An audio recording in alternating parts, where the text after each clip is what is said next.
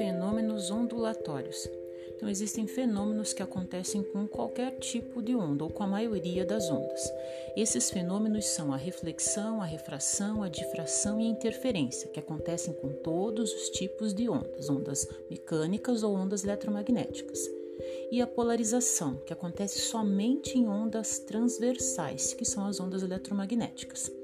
Uma coisa importante dos fenômenos ondulatórios é que eles jamais transportam matéria.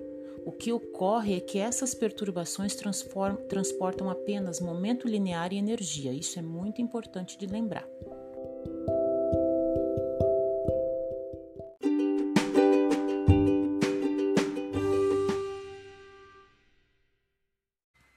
Reflexão é o fenômeno no qual a onda retorna ao meio de origem após atingir um obstáculo.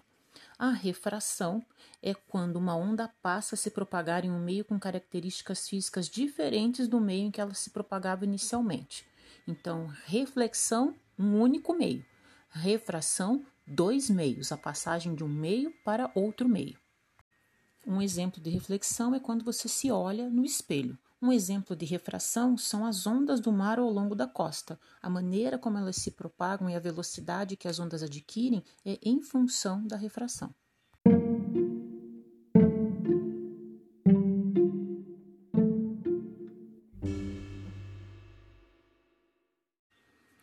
Difração de uma onda é o fenômeno no qual a onda contorna um obstáculo ou se espalha após passar por uma ou mais fendas.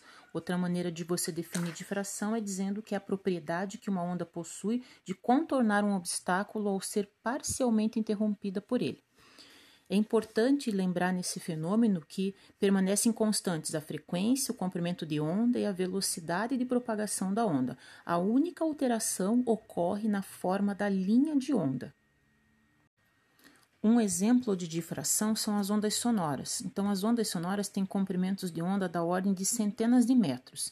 Então, elas sofrem uma difração bem acentuada. Por isso, muitas vezes é possível ouvir o som emitido por uma pessoa que esteja do outro lado de uma porta, mesmo que não se possa ver essa pessoa. Como acontece também em auditórios, a difração permite que as pessoas da plateia ouçam as apresentações, mesmo que haja obstáculos à sua frente.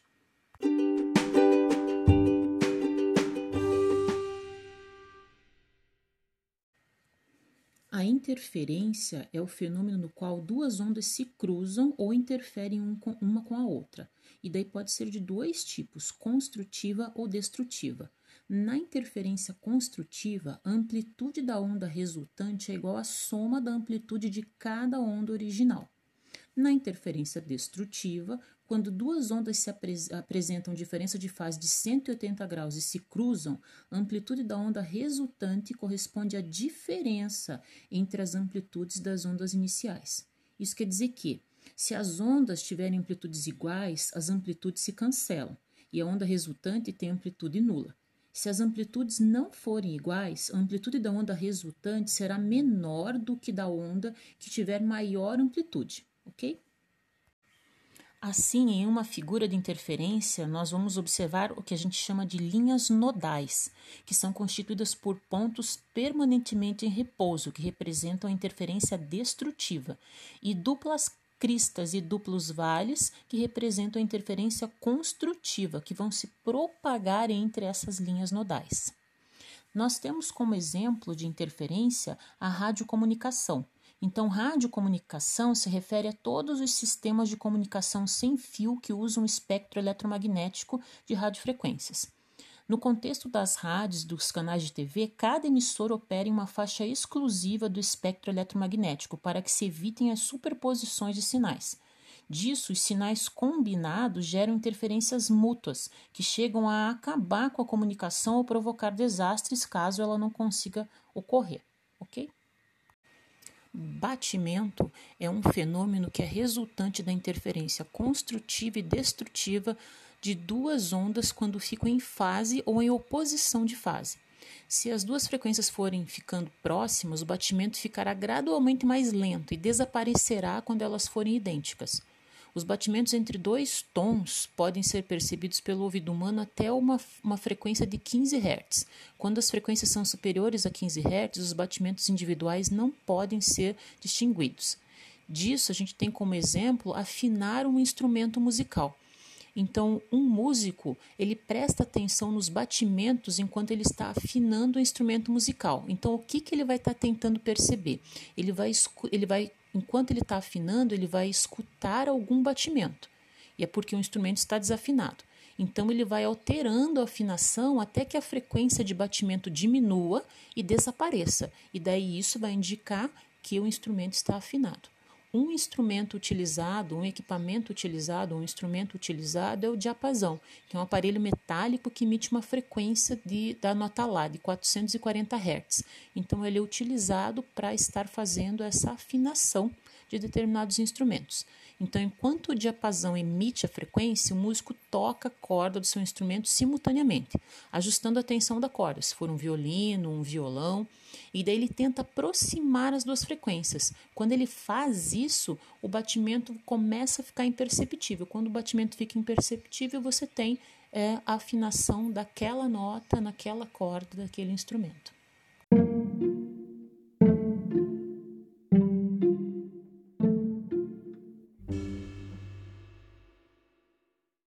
Polarização. Polarizar uma onda é o mesmo que fazê-la vibrar somente em um determinado plano. Então, um polarizador ele privilegia certas direções de propagação. Os, os, polarizadores são filtros que, quando aplicados em câmeras fotográficas, por exemplo, removem o excesso de luz provocado pelo espalhamento dos raios solares. Você pode encontrar polarizadores nas telas de celulares, nos monitores LCD, em lentes de óculos, sempre com a mesma função de melhorar a qualidade da imagem ou reduzir a intensidade de luz que está passando de um lado para o outro. Como foi dito no começo do episódio, a polarização acontece somente com ondas transversais. Então, uma onda eletromagnética é, por definição, uma onda transversal, constituída de campos elétricos e magnéticos, que oscilam perpendicularmente entre si na direção de propagação da onda. Então, ela se propaga em todas as direções. E quando você aplica um polarizador, você escolhe uma única direção para que esta onda se propague. Ok?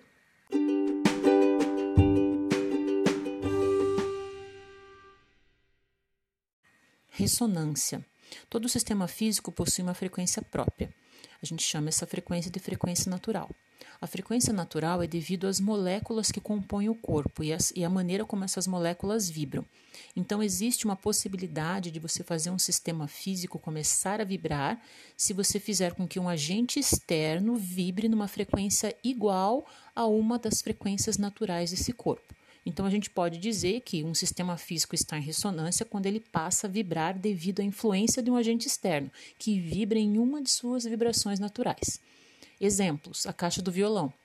Ela vibra com uma frequência igual à frequência emitida pelas cordas, quando você tensiona as cordas, e amplifica o som. Uma cantora de ópera ela consegue despedaçar uma taça de, de cristal emitindo uma nota musical muito alta e aguda. A frequência dessa nota é igual à frequência natural de vibração da taça. Outro exemplo é o aparelho de microondas. Ele emite notas em frequência de aproximadamente 2,45 GHz, a mesma frequência natural de vibração das moléculas de água. E daí assim você consegue transferir energia para aquela substância e a temperatura dos corpos começa a aumentar ou do, do alimento que você colocar ali dentro começa a aumentar.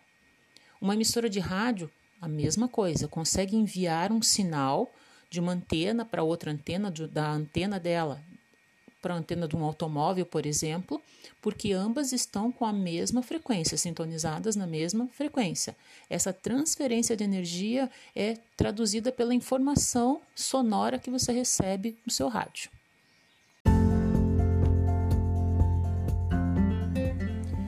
E por hoje foi só, pessoal. Até a próxima.